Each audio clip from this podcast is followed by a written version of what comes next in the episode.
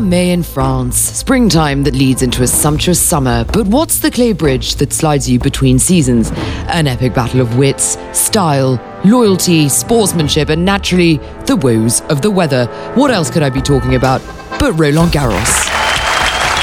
Le Roland Garros 7. Bonjour, c'est Henri Lecomte. et nous sommes sur le Rangar. Ro- Oui. Encore une fois. In English, you could do it in Yes. English. Sorry. Um, hello, this is Henri Lecomte, and we are on Roland Garros set. Once again, uh, new things happening all over Roland Garros. I've just walked by and there are two very charming young ladies with massive tennis balls. And you're, you're who are you? Hi, I'm Margot, and I'm working for Roland Garros. I'm Andrea, and I'm working for Roland Garros too. I uh, I just heard you singing a charming little ditty there. Could you could you do it again and dancing? Yeah, okay. Let's do it. Ah, Roland Garros, palapalapa. Ah, Roland Garros, palapalapa. Au soleil, sous la pluie, à midi ou à minuit, il y a tout ce que vous voulez à Roland Garros. Oh my word! Did you just make that up? Yes, absolutely. Guys, thank you so much. Keep it up, putting smiles on people's faces. Thank you. Well, immersing myself at Roland Garros, I've learnt many a thing. Number one, look where you're going. So many people going quickly here. My goodness, quickly, slowly, left, right, you know, diagonally moonwalking. It's really, it, it can get quite dicey out there. Uh, two, don't be shy. Uh, you never know who you're going to bump into. Uh, there are people from all over the world, different stories, opinions, and uh, well, actually, I won a fiver on a friendly bet with a uh, friend over yesterday's Tsitsipas match, uh, thanks to the advice of a kind Turkish family. And most importantly, number three, pack a bag as though you were going to the Niagara Falls and the Australian outback. Well, there you have it. There's my unsolicited advice. But day five, the competitions really become visibly tighter, and we're getting um, a better idea of who's cutting the mustard, or uh, because we're in France, the moutard. Well, I'm going to go and uh, take in a match with my sports journalist friend who knows absolutely everything about tennis, and I mean everything. That's no exaggeration. It's quite frightening, in fact. Uh, he'll definitely have some early ideas about where this tournament's going. Let's go find him. So we're just on uh, court six watching Taylor Fritz uh, play Bautista Agut. So we've got to be quiet, but I've just bumped into my friend Ian uh, Chadband. Hello, Ian. Greetings, how's it going? Well, very, very well, very well. And it's looking quite good for Bautista Agut, actually, at the moment. But I've got some burning questions for you. Uh, where are we in the tournament? Who's looking promising? Well, you have to say all the big guns uh, in both draws are looking pretty good at the moment. Uh, I would say that uh, Roger Rafa have strolled through, you know, in their own inimitable ways. Uh, Novak uh, looked pretty good today. He uh, he's strolling through as well. So um, with a big three, you'd say one of those three still looks to be the best bet. Well, uh, people, there's a growing faction of people that uh, believe that Djokovic might actually take the title and tip Nadal. What do you think? Yep, yep, I'm one of them actually. Um, I watched both of his games uh, so far, and uh, he looked in, uh, really impressive in his first round against uh, this Pole Hubert Hurkacz, who's one of the rising stars of the game. And um, Novak absolutely demolished him. He was really meant business. And today he's just dispatched uh, Henri Laaksonen, um, Swiss uh, lucky loser, um, who really never got a look in. So you'd have to say that so far he looks the most impressive. Um, and I do think that uh, uh, he lost to Rafa the other week in Rome. He looked a bit tired and a bit sort of ragged, uh, but he looks refreshed. And um, if anybody's going to beat Rafa here, I think it's him. Wow. Okay. Well, uh, this is nail biting stuff, isn't it? I mean, what about uh, Simona Halep? What do you think? What do you what, for the women's? What do you think? Yeah, Simona has had a bit of a struggle the other day. You can never quite tell with her. She makes makes it all look such hard work, but you've got to say that the pedigree is there and that she still has to be considered the favourite. Although watch Serena today, and Serena absolutely um, sailed through uh, against uh, Japan's Nara, and I thought that um, uh, round by round she's getting more impressive. Wow. Okay. And uh, Kyle Edmund, the pride of Britain, he had to pull out because of an injury. Well, no. What do you what do you make of all of that for England? Very disappointing. We're, we're sorry about poor old Kyle, but he's been struggling with a, a knee injury now for a, you know since last November really, and um, it kind of wasn't that surprising, really. Had, shame that he's had to pull out, but frankly, you know, we've still got hopes uh, with uh, Jo, Jo Konta in the women's. You know, that's from a very uh, uh, uh, bleak British perspective, I have to say. Well, Ian, thank you so much for that. Should we watch some tennis? What do you say? About time to watch some tennis, definitely, yes. Fantastic. Now let's hear from Kyle Edmund on pulling out of Roland Garros in a press conference earlier today. Happened? Uh, well, just wasn't wasn't happy with my knee, so didn't feel uh, it was obviously right to, to carry on and best to not not play on it more. For this period of time, it, the body fluctuates, uh, different feelings, different pains. So sometimes you feel good, sometimes not. Um, obviously, workload as well can affect it. So you know, playing a long match of the other day has a bit of an impact on it as well. So you just have to really do the best you can and like do rational things, like what makes sense to get it better. That this is professional sport. You know, you're dealing with things every day, so it's nothing. It's nothing new. Did you know? Uh, just bumped into two fans. One literally just said she didn't know anything about tennis. What's your name and where are you from? My name is Federica. I'm from Italy, and yeah, I don't know anything about tennis actually. I did appear a bit casually. Who was the genius that invited you to Roland Garros? it was actually, yeah, it was our boss. Okay, where's your boss? I'm going to get him to listen to this.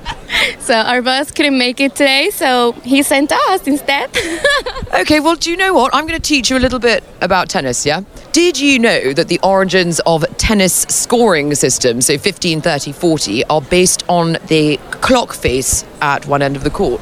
So, for example, the first point was the first quarter mark that the minute hand struck, second 30, and then 40. It's 45, but that was too long to say. And do you know what the origins of love, meaning nothing, in tennis says? no, no idea. Well, it comes from the French word l'œuf because a zero looks like an egg. So, do you feel enriched? Oh my god, yes. now I get it. You could go back to your boss and tell him you know all about tennis. yes, now I can. The Roland Garros set. It's quite a lugubrious day in terms of weather, so I'm going to try and brighten up uh, some spectators and fans' days with some tennis jokes. Hello, sir. Hello, how are you? Okay, do you want to hear a tennis joke? Okay. What do you call a woman standing in the middle of a tennis court? Uh, an umpire. No. A net. Have a nice day. What time does Sean Connery arrive at Roland Garros? I don't know. I don't know. Tennis.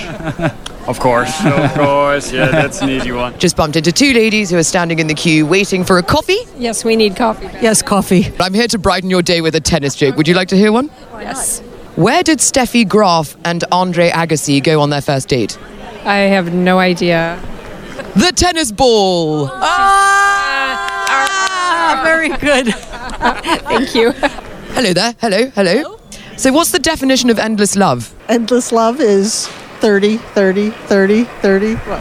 30, 30. Oh, endless love, zero, zero. It could also be a tennis match between Ray Charles and Stevie Wonder. Oh, Nice, nice. What's the best thing about Roger Federer?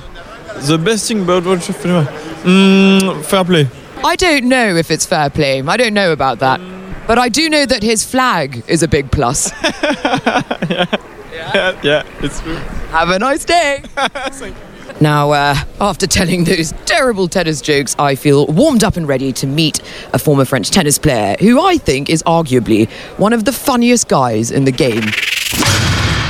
I'm with the king of comedy, the titan of tennis, Henri Leconte. Hello, you look fabulous. Who are you wearing? Oh my God! Jeez, that's a good. I love that. Yes, I'm happy to be with you, darling. What's up? What's up? What's up? Well, uh, I'm just happy to see you. You've made my day, my week. Now, listen, you're the funny guy of tennis, really, but what's your best joke? What's your favorite joke? I don't have any favorite joke. I just want to be, you know, on court and play with, uh, you know, because I love playing tennis and I love, you know, communicate with the crowd and do things. And it's, uh, nothing is prepared. Never ever. I'm doing, you know, like feeling. Well, I've seen you play with Bahrami before. And uh, you like to rile up your opponents, but not just your opponents, the umpire as well. Does that help you win tennis matches? It did not. But uh, maybe on the champion tour, on the senior tour, we did a few things. Then, like I did with Montreux, especially at Wimbledon, when you we just decide to change, you know, then put the umpire playing tennis and me and took his place. So it was very funny, and I think it's. Uh, everybody thinks it's easy to be an umpire, but it's not that easy. You know, the pressure and stuff. But especially when you're playing. Definitely when I'm playing, for sure, because you can feel it. You know, just uh, if you say something wrong, and we'll be very upset. Who? Oh, sorry. Who's your best friend in tennis? There's a lot of guys who have best friends. You know, we know each other for a long time. Like you know, for with Matt, uh, with John, uh, with uh, so many players. But of course, it's uh, always nice and a connection and the way we could have now. No, there's still a competition, but it's a friendship and having uh, you know still some good memories. At the Having a good time. yeah, having a good time. And you know what we did? You know, yes, definitely. With John, Yannick, and Matt and Pat Cash, and myself, we went and play and they play guitar, and then we're singing, and it's. Uh, is that never stops, especially when Yannick is on the mic. He usually says an hour and a half. He's still after five hours and six minutes, still singing, and we want all of us. We want to go to bed, but he's on fire. So it's uh, kind of strange. Thank you for your candor. Are you any good on clay, or do you just put it on your face? Because I'll be honest, you have a lovely complexion. Yes, but uh, the clay, I did well on clay at the French Open. You know, clay, it's, it's um, my favorite surface because it's like playing chess. So always, always have good results. And it was something special for me playing on clay. But uh, of course, I was very happy also to, to play at Wimbledon on grass. It's a lovely, it's a lovely surface, and it's a lovely day when, especially, you haven't played because of rain, and they said there is no more play today. So it was good. I have a lovely time. Not clear. Is that your English accent? Yes, indeed. Yes, it was lovely. Do you want me to speak like you, Monsieur Leconte? Uh, you, do you think I have an accent uh, like that? Oh, I don't know how you say in English. Uh, maybe, huh? You are very rude with me, huh? You have lustrous, beautiful hair. It's important to look good and to feel good. Agreed. But listen, your hair doesn't move when you play tennis. What sort of hair gel do you use? Uh, never, no, really, I never put really some gel on it. Not from some of the players, especially right now, like uh, uh, Fernando Verdasco is putting some gel, you know, to look good, and uh, uh, Feliciano Lopez, or they were looking for that. No, I think that was not the time. It was just the way I was very lucky with that, thanks to my mom and uh, dad. So they still have a lot of hair, and I'm happy about it. I really, yeah, it's a, it's a good sign, I think. What's your most uh, memorable moment with a fan? I had some other good memories, especially at Wimbledon. I have to tell you, because Wimbledon was always something special for me, and uh, we had you know great time. I think the the crowd and the people are really passionate about tennis. The French crowd is different. They criticize a lot. Uh, they're behind you or they hate you.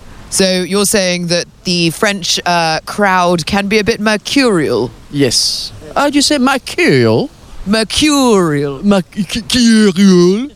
yes, yes, I can say that. Yes, but it's good too. I think it's great to have uh, different uh, people or to just feel, you know, the way they feel really when they watch you play. And uh, it's been very strange and difficult sometimes for me at the, in Paris. But the rest of the crowd, in Australia, for example, they love the sports. They go bananas. They go nuts. They, they scream. Do an Australian accent. Aussie, mate. Hey, Pat, Pat, wanna wanna be mate? Let's go, mate. what, what's the? What, I'm sorry. Oh, I got, The barbie, the barbecue, barbie, barbie. Oh, and finally, what's the best thing about Roland Garros for you?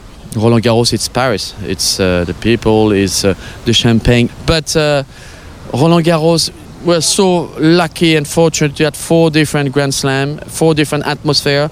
Paris, still Paris. La, la, la, la ville de l'amour. L'amour. And Paris, still Paris, my love. And now the end is near. He's actually dancing with me. Oh, now the sun. Oh, listen. Mm, what I have to do. Comme d'habitude. Henri Leconte, it has been an absolute pleasure. Thank you very much. Thank you, darling. A pleasure. Well, I feel like I can die a happy woman now. I not only met but danced with and got serenaded by Henri Leconte.